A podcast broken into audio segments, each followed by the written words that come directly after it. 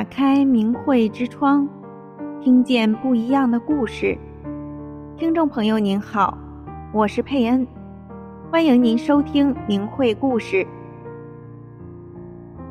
古词云：“众里寻他千百度，蓦然回首，那人却在灯火阑珊处。”这句话可能是某些朋友的人生感慨。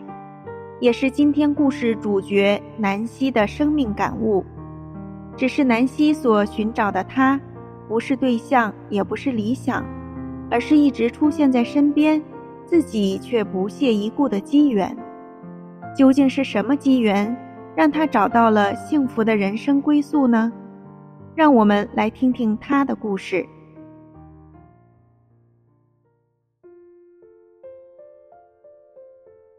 一九九六年，南希刚从大学毕业，有令人羡慕的工作，海誓山盟的爱情，连南希自己都说，当时我风生水起，过着超越同龄人很多倍的优越生活，是我的同学都可望不可及的。然而，正处在人生高峰的南希，万万没想到自己的人生会急转直下。两千零一年，中央电视台的新闻联播和焦点访谈节目里，播出了中共自导自演的自焚录像，这完全颠覆了南希对法轮功的认知。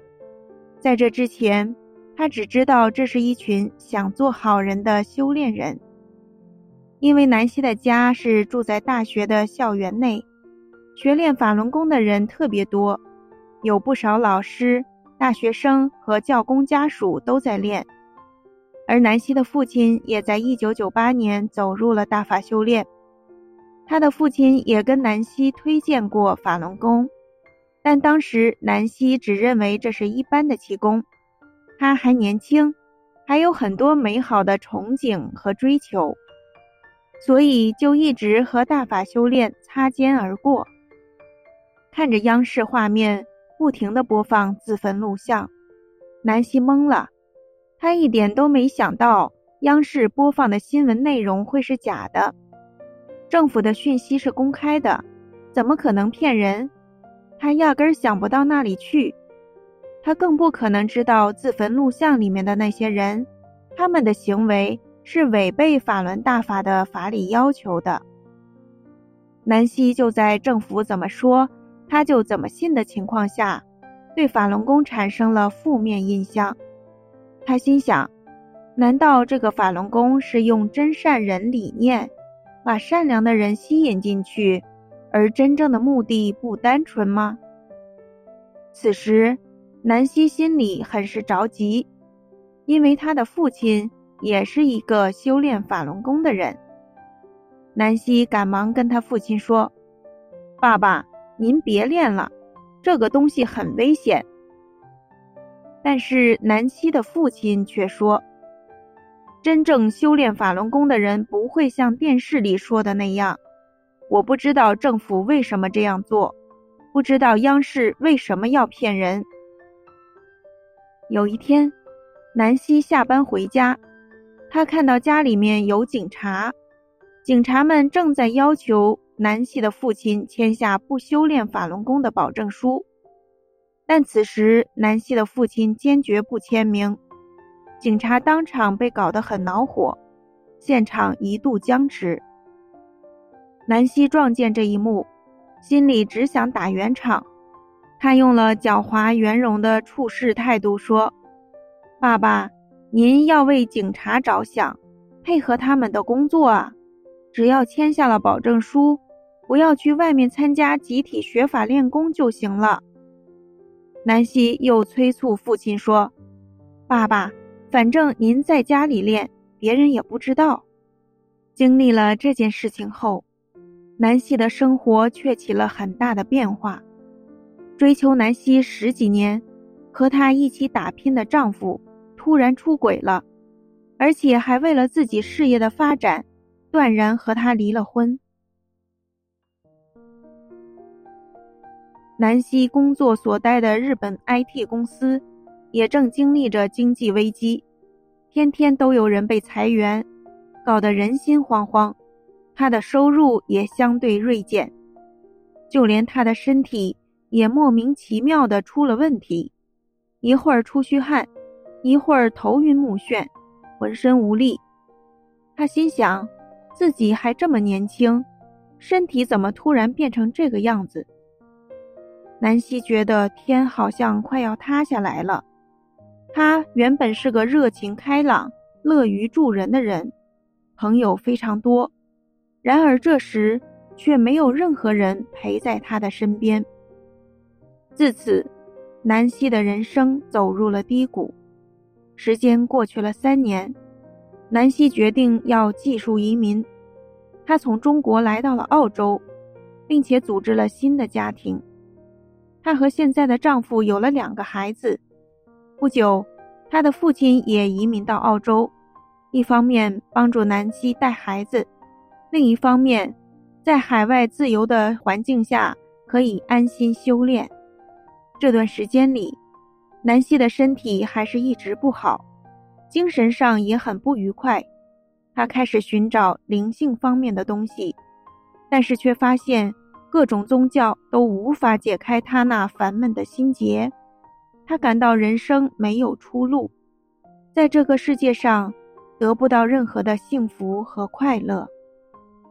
南希说：“我隐隐约约的觉得。”我需要一种信仰，但是苦苦找不到能够解救我这一个生命的法门。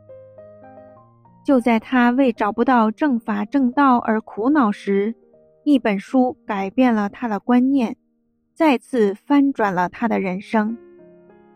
二零一一年某天，南希发现自己的父亲又瞒着他，送给他的朋友一本法轮功的主要著作《转法轮》。这是南希最担心的事情。过去，因为父亲这样做，很多朋友都不再理他。更何况这一位朋友和他互动良好，结果父亲又送书，南希感到相当愤怒。南希赶紧飞奔到朋友家，他一见到朋友的面就说：“我爸爸给你转法轮了，你千万别看。”他老是背着我跟我的朋友介绍法轮功。此时，还没等南希话说完，南希的朋友却说：“转法轮我看过了，讲的挺有道理的。我现在开始学法轮功的五套功法了。”南希一听，停顿了一下，他心想：“完了完了，爸爸信这么多年都没走出来，这一回连我的朋友也掉进去了。”我一定要把他们救出来，我一定要想办法破解这一本书的逻辑，救他们两个。于是，南希主动去找了父亲，要了一本《转法轮》。南希拿到《转法轮》后，他心想：全世界有这么多国家的人都相信法轮功，书中肯定有某种圈套，把他们给套住了。南希为了避免自己也被迷住心窍，她决定随机的翻开一页，泛泛的快速浏览。这一页看完了，就算里面的内容还没读完，他也不要接续看下一页，而是随机再翻开另外一页阅读，完全打破看书的顺序。而且，南希还特别跳过第二讲关于天目的内容，因为。他在中学也接触过气功，知道一些人真的有功能存在，他不要被追求功能的心给利用。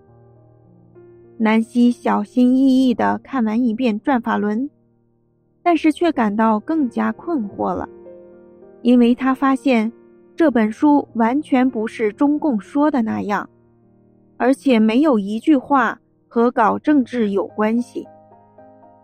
第二天。南希还不死心，继续随机看《转法轮》，想要找出其中隐藏的破绽。南希阅读的更加仔细了，尤其是书的后半部分，他想找出这本书的结论和真实意图，也想找到这本书自相矛盾的地方。可是让他感到惊叹的是，书里面大大小小的逻辑好像无处不在，在这些似有似无的逻辑之间，互相支持圆融，让南希真的惊讶感叹：这真是大道无形啊！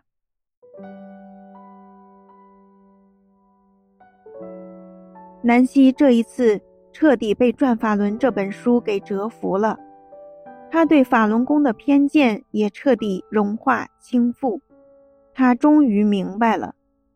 南希说：“法轮大法是能够渡人的正法，原来这是我多年来一直苦苦寻找的佛法正道，是我寻觅已久的人生出路。”有一天晚上，南希忙完所有家务，家人们都睡着了，他关灯准备就寝。刚坐在床边，突然想起《转法轮》这本书，他觉得如果还有时间，应该好好读一读。就这一念还没落下，瞬间，他就眼前一亮，来到了另外空间。那是一个世外桃源，阳光明媚，鸟语花香，不冷也不热的地方。那里的一切。是从未体验过的美好。当南希沉浸在这个环境时，从远处又飞来了另一个时空，由远到近的直逼到他的面前，他就不知不觉的又进入了另外一个空间。在另外空间里，南希感觉到自己的身体一下子飞到了高空，可以由上而下的俯瞰大地。他看到了延绵不绝的山脉，一片生机盎然，空气是如此的干净透明，就像完全没有介质一样的清晰。南希说：“我在高空中飞行了一段时间，山谷中的一草一木都看得一清二楚，但是我只能看到自己正前方一个角度范围内的景象。正当我想看清楚左右两侧。”转头间，耳边伴着风声，嗖的一下，我又回到了一片漆黑之中。南希定神一看，原来自己正坐在卧室床边呢。他回想刚刚身临其境的真实感受，不免惊叹道：“原来真的有另外空间啊！”第二天下午。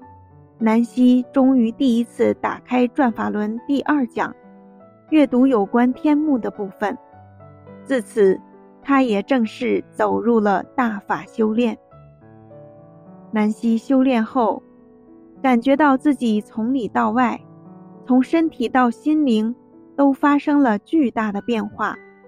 他说：“我身体变健康了，也明白了当人的真正目的。”遇到各种矛盾，我不再怨天尤人了，而是反过来找自己的问题，从更高境界中去看待事情。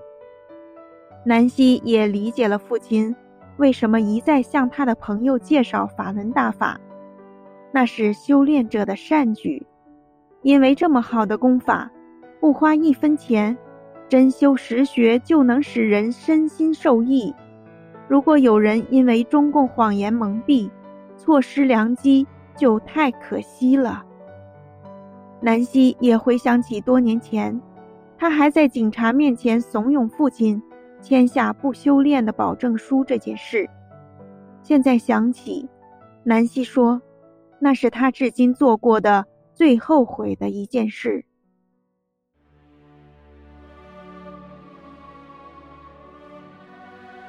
听众朋友，南希在人生低谷时，苦苦追寻解救他的法门，却没想到这一份万古难遇的机缘，早已在自己的身边。如果早在十四年前，他能相信父亲的推荐，改变自己的偏见，命运之神为他安排的人生，是否将拥有全然不同的？美好风景呢？今天的故事就为您讲到这里了，感谢您的收听。